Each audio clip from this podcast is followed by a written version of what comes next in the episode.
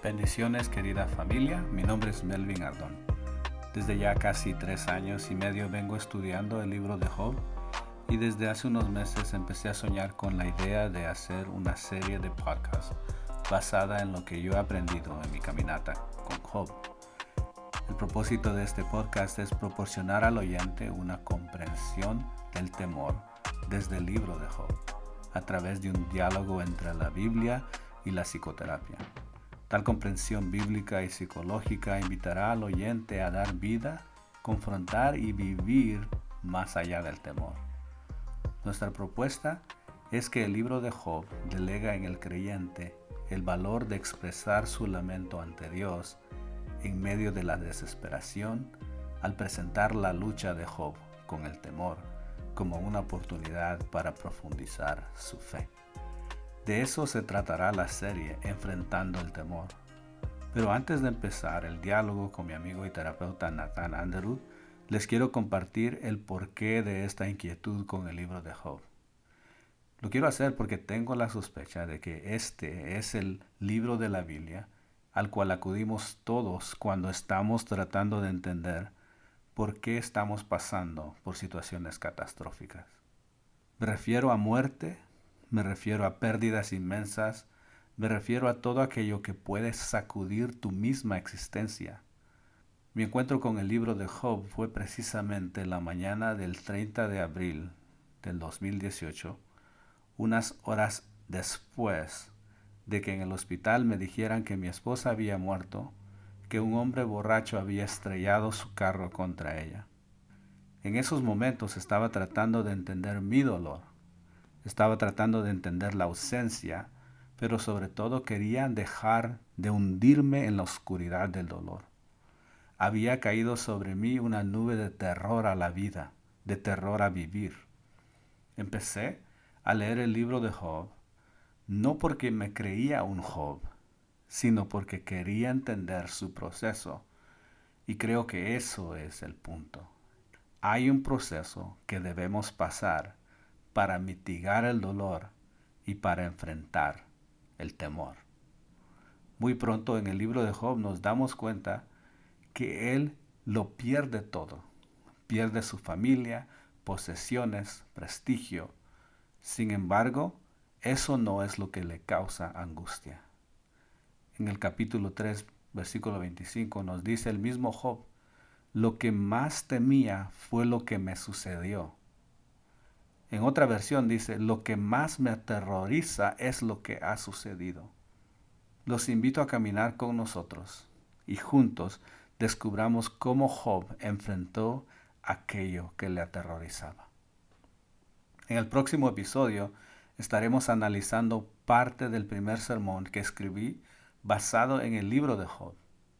Entonces pensé que sería buena idea dejárselos por adelantado acá Así al empezar el próximo episodio, ustedes también tendrán una mejor idea de qué estamos hablando. El título del sermón es De gloria a cenizas. Para los que no saben, el libro de Job es un libro de la Biblia. De hecho, es el libro más antiguo de la Biblia, o sea, el más antiguo de todo el canon. Esto no quiere decir que no había conocimiento de Dios antes de escribir este libro, pero sí que tal conocimiento estaba limitado a dichos o a relatos no escritos, lo que conocemos como sabiduría simple o tradición oral. Entender esto es muy importante para estudiar el libro de Job, pues en el libro de Job seremos testigos de la evolución de la fe de un hombre perfecto y recto. Usualmente cuando se predica del libro de Job, solamente se predican los primeros dos capítulos y el último capítulo. Creo que esa es nuestra tendencia. Queremos llegar al final antes de pasar por el proceso. El 95% del libro de Job es el proceso. Muchas veces declaramos que estamos en el proceso y no sabemos qué es estar en el proceso. El libro de Job nos enseña cómo Job personalmente pasó su proceso. Esto nos ayudará a entender cómo nosotros podemos caminar en nuestro proceso. Bueno, les digo esto para que no piensen que todo termina con este sermón. De hecho, hoy solo cubriremos 5% del libro de Job. Con eso en mente veamos un poquito más sobre el contexto del libro de Job. El libro de Job es el más antiguo de todo el canon, como ya les dije. Esto quiere decir que fue escrito sin el conocimiento de ninguna otra escritura inspirada por Dios. Como contexto, es interesante notar que este libro, aunque es escrito para un pueblo judío, relata la historia de un hombre no judío. De hecho, este relato toma lugar en un contexto donde no existía el pueblo de Israel, pues Job fue un hombre contemporáneo a Abraham. El libro de Job describe cómo un hombre perfecto que tiene todo en la vida es despojado de todo menos de su vida. Describe cómo en medio de toda esa tragedia, Job permanece fiel a Dios, pero también describe el proceso de sufrimiento, de temor y confusión que vive un hombre que se siente abandonado por Dios. Una vez más, describe cómo en medio de toda esa tragedia, Job permanece fiel a Dios, pero también describe el proceso de sufrimiento, de temor y confusión que vive un hombre que se siente abandonado por Dios. Es un relato de sufrimiento, es un relato de frustración, es un relato de desesperación, pero sobre todo es un relato de esperanza, aunque para llegar a esa esperanza tengamos que pasar un proceso conociendo a Dios. Al estudiar el relato completo del libro de Job descubrimos que en realidad el enfoque principal de este, el libro más antiguo de las Escrituras, es darnos a conocer a Cristo. Cristo es el hombre perfecto por excelencia libre de pecado, que es despojado de todo, que nunca pecó y que fue exaltado más que todos los hombres. Entonces mientras recorremos este libro, estemos atentos a cómo Job muestra el camino hasta Jesús, nuestro abogado por excelencia, nuestro intermediario y nuestro redentor. Qué interesante, ¿no? como un relato de dolor y angustia nos va a ayudar a conocer en una manera más íntima el amor de Dios. Y hoy vamos a estar en Job capítulo 1 hasta Job capítulo 2, 10. Y antes de seguir adelante, permítame orar.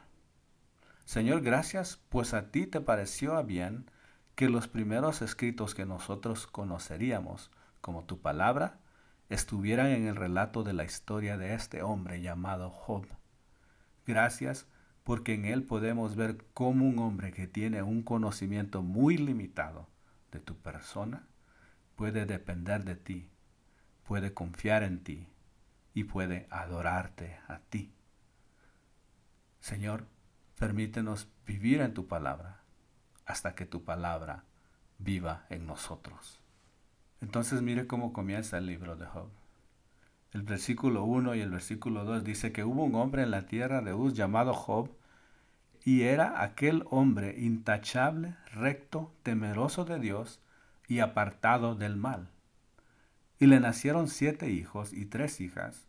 Su hacienda era de siete mil ovejas, tres mil camellos, quinientas yuntas de bueyes, quinientas asnas y muchísima servidumbre y era aquel hombre el más grande de todos los hijos del oriente.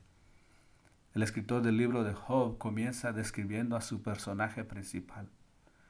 Lo describe como un hombre intachable, un hombre recto, temeroso de Dios y apartado del mal. También aprendemos que este hombre era próspero en todo el sentido de la palabra. De hecho, el autor nos dice que Job era el hombre más grande de todos los hijos del oriente. Y bueno, era de esperarse, ¿no? Claro que un hombre intachable, un hombre recto, temeroso de Dios y apartado del mal, tenía que ser próspero. Eso es lo que se conoce como una sabiduría simple, básica y una sabiduría incompleta. La sabiduría simple enseña, haz el bien y Dios te bendecirá. Haz el mal y te maldecirá. Desafortunadamente, si hemos vivido lo suficiente, nos damos cuenta que las cosas en la vida no son así de simples, ¿verdad? Al leer la introducción del libro de Job, me pregunto, ¿por qué será importante saber que Job era un hombre intachable, un hombre recto, un hombre temeroso de Dios y apartado del mal? En otras palabras, ¿por qué razón empieza de esta forma el relato? Al estudiar detenidamente todo el libro me he dado cuenta que quizás la razón por la cual Dios quiere dejar claro desde el principio la identidad e integridad de Job es para que cuando Job pase por las pruebas que ha de pasar, nosotros, los que estamos leyendo, los que estamos escuchando, la audiencia, nosotros no nos olvidemos quién Job es. Es crucial que conozcamos nuestra identidad. Job conoce muy bien quién es Él. Y nosotros los lectores necesitamos recordarlo cada vez que leamos este libro. Lo que le sucede a Job no le sucede por ser un infiel, un malhechor o alguien que no se aparta del mal o alguien que no teme a Dios. Job es un hombre de integridad, alguien completo ante los ojos de Dios no solo porque conoce los beneficios de servir a Dios, sino porque en verdad desea agradar a Dios. En su empeño por agradar a Dios, Job se asegura de presentar sacrificios por sus hijos en caso que ellos hayan pecado. ¿Y qué nos enseña esto de la persona de Job? Hay cosas a favor y quizás algunas en contra. Job quiere estar siempre a cuentas con Dios. Job cree que él tiene autoridad para ofrecer sacrificios por sus hijos como sacerdote. Alguien también dijo que quizás Job era un alcahuete, pues en lugar de enseñar a sus hijos a vivir una vida de integridad, hacía sacrificios por ellos. Aunque por otro lado Job nos da un ejemplo de cómo los padres podemos de interceder por nuestros hijos. Yo quiero sugerir que por lo menos Job sufría de ansiedad por la posible falta de sus hijos. Él no estaba seguro de sus hijos. Él sabe que por naturaleza los humanos no buscamos honrar a Dios. Pero hasta ahora en el relato todo va de maravilla. Job está viviendo su mejor vida hoy. Pero hubo un día cuando los hijos de Dios vinieron a presentarse delante del Señor. Y Satanás vino también entre ellos. Eso dice Job 1.6. Y en un abrir y cerrar de ojos el autor cambia de escenario. De repente nos encontramos en la eternidad. Y ahí hay una reunión de ángeles a la cual asiste el acusador de nuestras almas llamado Satanás.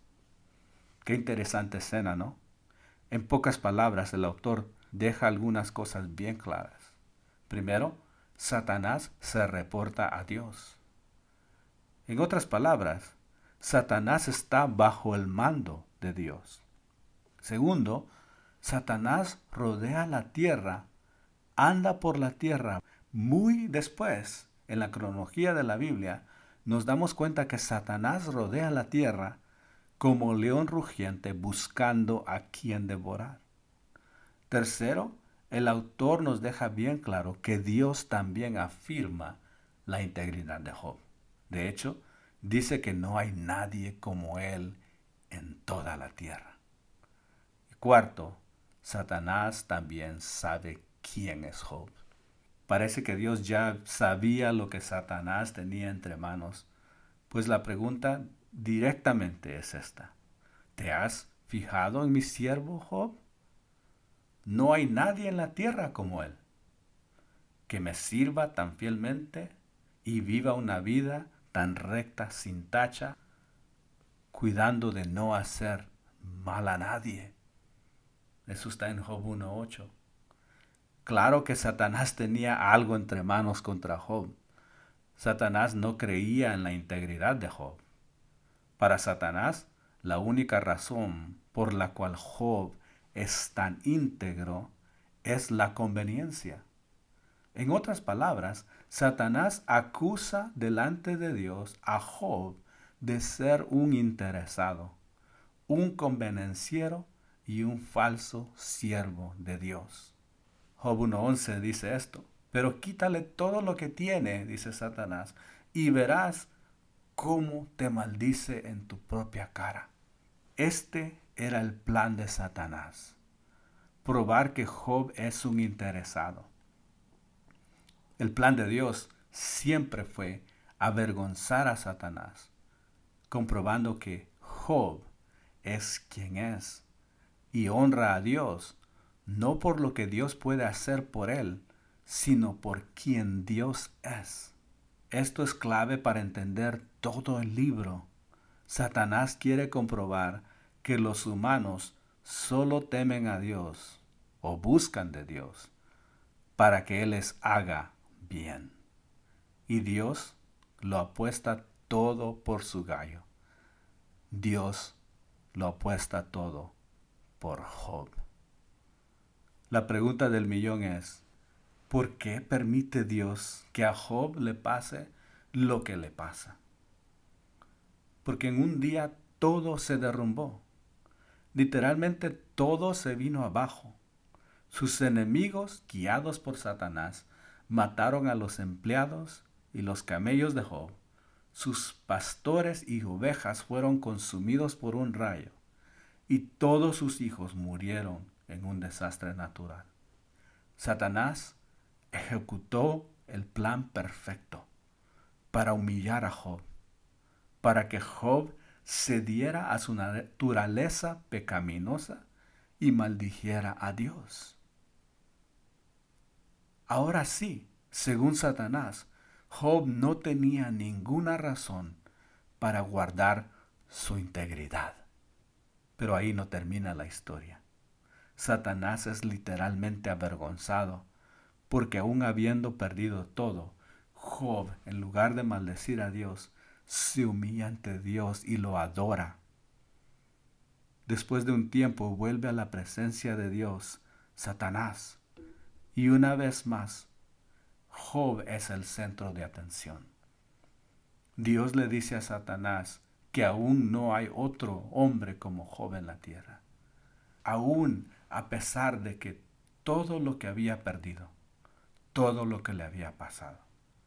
Satanás entonces pide permiso para enfrentar a Job, para enfermar a Job. Y una vez más, no sé por qué, Dios lo permite. Pero aún así, Job no maldice a Dios. La Biblia dice que en todo esto Job no pecó. Antes de terminar, quiero darles un dato curioso. En el capítulo 2, versículo 9, aparece la mujer de Job y aparece solo para decirle, ¿por qué insistes en demostrar que eres bueno? Mejor maldice a Dios y muérete. En otras palabras, si fueras bueno, esto no te estuviera pasando, Job. Dios no lo hubiera permitido. Muérete para que ya se acabe todo. Recuerden que la sabiduría de ellos era sabiduría muy limitada. Para ellos la muerte era el fin. Quizás la mujer de Job dice lo que dice, porque ella también estaba sufriendo la pérdida y la muerte de sus hijos, y esa era la única forma que sabía expresar su dolor. Job corrige a su mujer y le dice algo similar a lo que ya había declarado. Si aceptamos todo lo bueno que Dios nos da, también debemos aceptar lo malo, dice Job 2.10. Quizás, teológicamente, este dicho, Jehová dio y Jehová quitó, no sea tan concordante con el resto de las escrituras. Pero lo que Job está admitiendo en su sabiduría limitada es que Dios está en control. Si bien le estaba lloviendo sobre mojado, si bien todo se había derrumbado en su vida y la vida se le vino abajo, aún en esa circunstancia, Job dice, Dios está en control. Y la pregunta continúa siendo, ¿por qué permite Dios que a Job le pase lo que le pasa? Les mentiría si les propongo una respuesta. De hecho, en todo el libro nunca se nos dice la razón.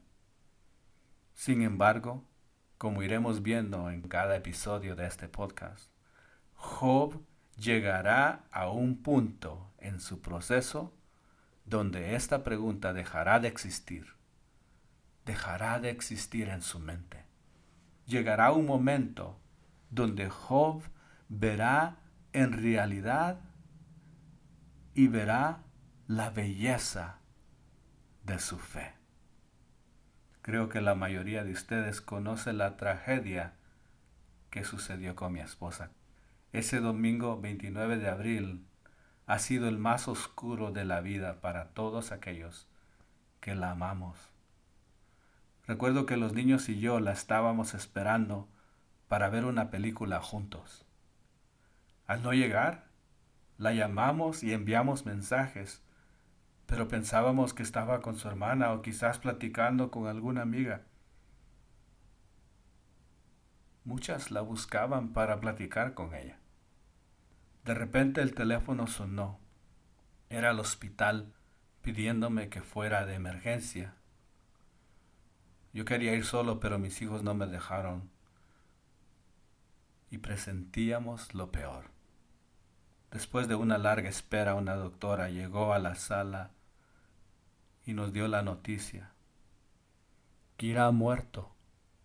Un conductor ebrio había chocado. Su auto y ella habían muerto al instante.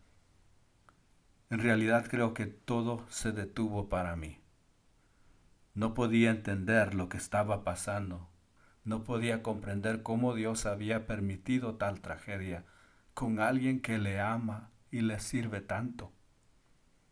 Satanás invadió mi mente con acusaciones y con dudas. Creo que fueron las horas más largas de mi vida. Esa noche nuestro apartamento fue inundado de personas queriendo consolarnos. No dormí toda la noche. Nos escapamos, me llevé a mis hijos y nos escondimos.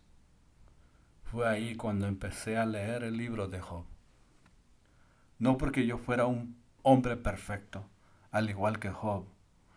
No porque yo fuera sin manchas. No porque yo no mereciera dolor, sino porque en mis ojos ella sí lo era.